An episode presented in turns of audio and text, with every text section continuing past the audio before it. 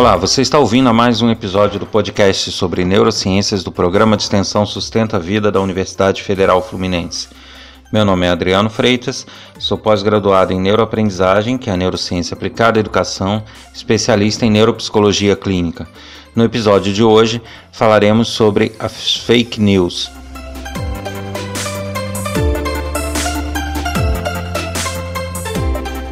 Atualmente vivemos numa era onde é muito fácil propagar notícias, tanto verdadeiras quanto falsas, através de redes sociais e outros meios tecnológicos é, mensageiros de comunicação e coisas afins.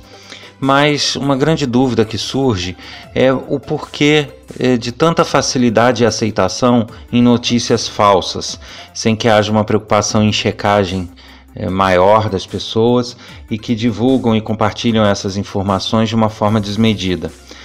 É, assim como existem muitos que compartilham essas notícias sem uma verificação ou acreditando piamente nelas, existem aquelas pessoas que as refutam fortemente. Por que essa diferença? O que leva uma pessoa a acreditar e não checar e o que leva outra pessoa a refutar esse tipo de notícia? Existe um comportamento do cérebro humano que é, é básico, que é a tendência a aceitar e acreditar e até divulgar aquilo que está de acordo com a sua cultura, com aquilo que foi aprendido e com o seu dia a dia. Então, se a pessoa tem uma crença muito forte em alguma coisa, e ela se depara com uma notícia contra essa crença e uma notícia a favor dessa crença, a tendência do cérebro vai ser, obviamente, aceitar e ter grande facilidade em, em compartilhar e acampar essa notícia, é, sendo ela de acordo com o que se acredita.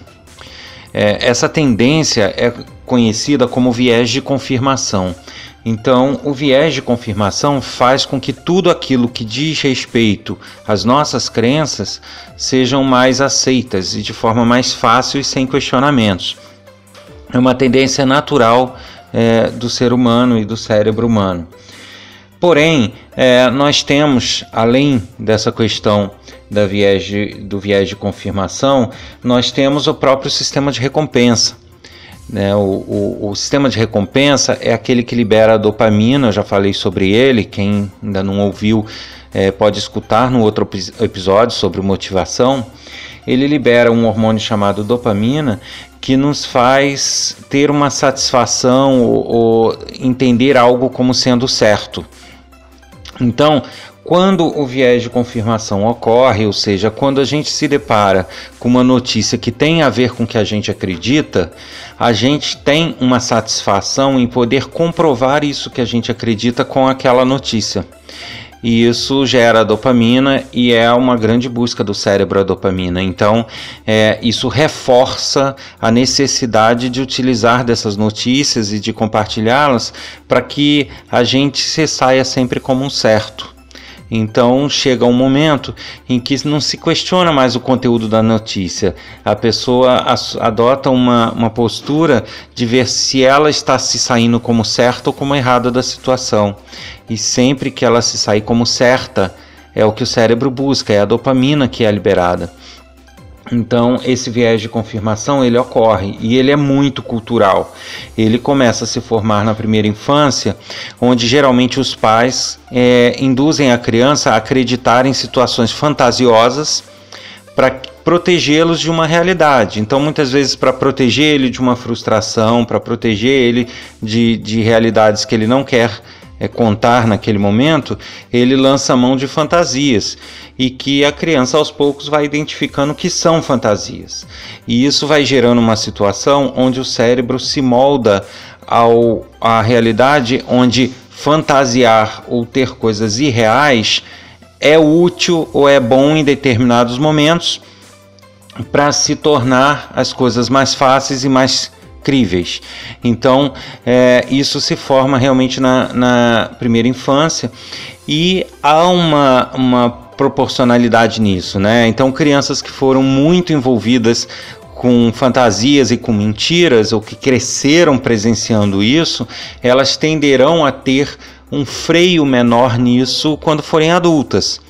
Já crianças que foram moldadas a situações reais, a sinceridade, elas tenderão a crescer querendo a verdade dos fatos, querendo é, é, saber o que realmente ocorre e não simplesmente aquilo que elas acreditam. Então, é, é, a forma como a criança é moldada e como cresce tem muito a ver com a forma de como ela vai se comportar nessas situações ou até em outras da vida. A primeira infância ela é muito importante para moldar quem a pessoa é.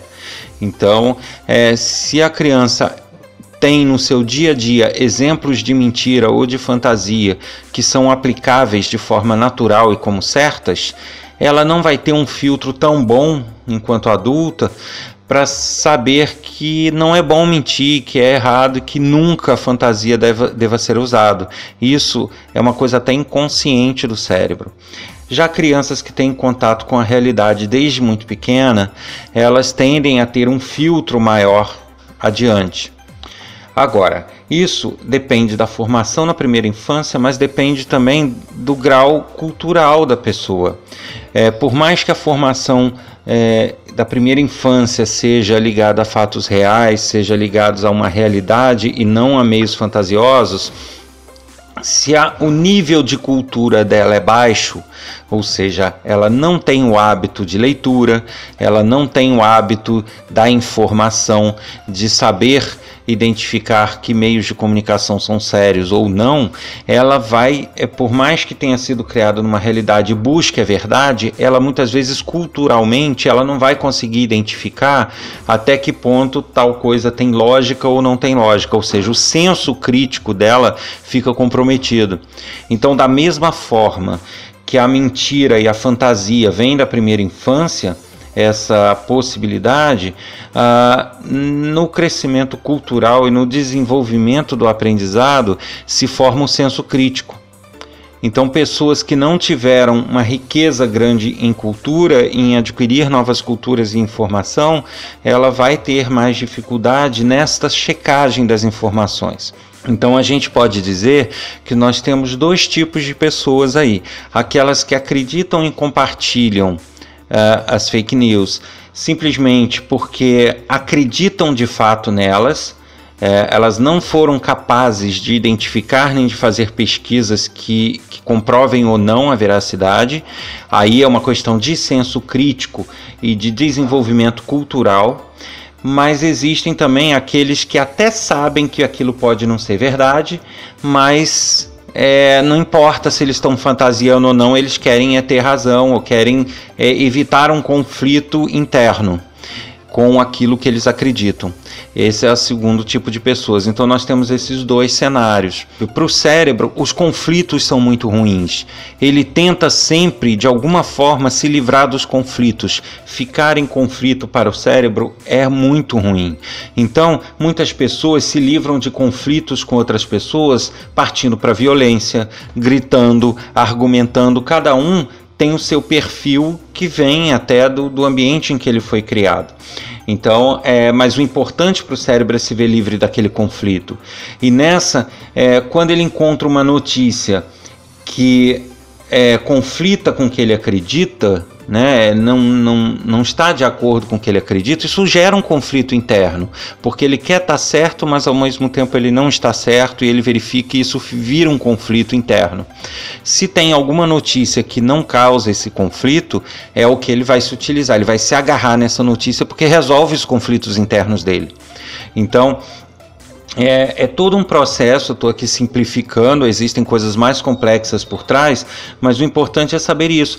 É, a questão das fake news e da crença e da divulgação delas é, pode advir dessa questão da fantasia em não ser relevante, ou seja, não importa se é fantasioso ou não, para eu me livrar de um conflito vale a pena, ou é, quando eu falo assim, me livrar do conflito, é tipo comprovar que ele está certo, que, a, que as crenças dele estão corretas, porque para o cérebro seria um conflito não estar. Então, é, você tem esse perfil e tem aquele perfil de pessoas que realmente culturalmente não são capazes de ter o senso crítico, de avaliar e de fazer uma pesquisa em cima dessas informações. Então, a gente tem essas duas vertentes. Da mesma forma, a gente fazendo a análise inversa, da mesma forma que algumas pessoas elas é, têm essa tendência, têm o viés de confirmação que as fazem é, absorver melhor as notícias que estão de acordo com as crenças dela, existe o oposto. As notícias que chocam e que causam conflito com aquilo que a pessoa acredita tendem a ser refutadas com maior veemência. Então é o que a gente vê por aí nas redes sociais, as pessoas desacreditando informações até científicas comprovadas e em detrimento a informações que não têm embasamento nenhum, mas que estão de acordo com o que elas acreditam. Então muitas vezes o que elas acreditam ou não, ou seja, a opinião pessoal delas, uh, a forma de criação delas fala mais alto do que as informações corretas vindas externas, porque o importante para ela é que o cérebro não, não seja confrontado, não haja conflito e não haja, é, como que eu vou dizer, não, não desminta as crenças dela. Então é mais ou menos assim que funciona é, os mecanismos que fazem é, ser tão fácil a divulgação de fake news. É, geralmente, as pessoas que promovem a fake news de uma forma intencional, elas fazem já utilizando-se de linguagem, formatos e situações que elas sabem que o público que elas querem atingir acreditariam. Então elas colocam fotos que às vezes não são da época, vídeos, manipulam informações de forma que aquilo se torne mais crível um pouco. Né? Ao invés de ter só um texto de uma pessoa falando, tem uma foto que reafirma, tem um filme que reafirma, tem um áudio. Então, esse conjunto é, dá ainda uma sensação de segurança para aquilo que a pessoa acredita. Então, por isso que elas ficam de fato mais é, divulgadas e mais acreditáveis para várias pessoas. Então, neste episódio, a gente fica por aqui. Se você está gostando, está curtindo aí os podcasts sobre neurociências do programa de extensão, é, não deixe de compartilhar, é, divulgar o link nos seus grupos, nos seus amigos, nos seus grupos de trabalho, para que o projeto esteja cada vez mais forte, cada vez mais presente nas plataformas digitais.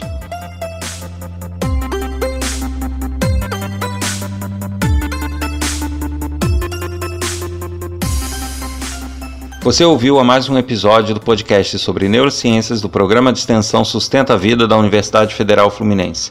Meu nome é Adriano Freitas, sou pós-graduado em neuroaprendizagem e especialista em neuropsicologia clínica. Se você quiser escrever para um de nossos especialistas, basta enviar um e-mail para podcast@sustenta-vida.com, informando no assunto o nome do especialista ao qual se destina a mensagem ou o assunto do podcast. Se você desejar conhecer mais sobre o nosso programa de extensão, basta acessar www.sustenta-vida.com, que lá existem cursos e informações de ações que fazemos sempre de forma gratuita para a comunidade. Um abraço a todos e até a próxima.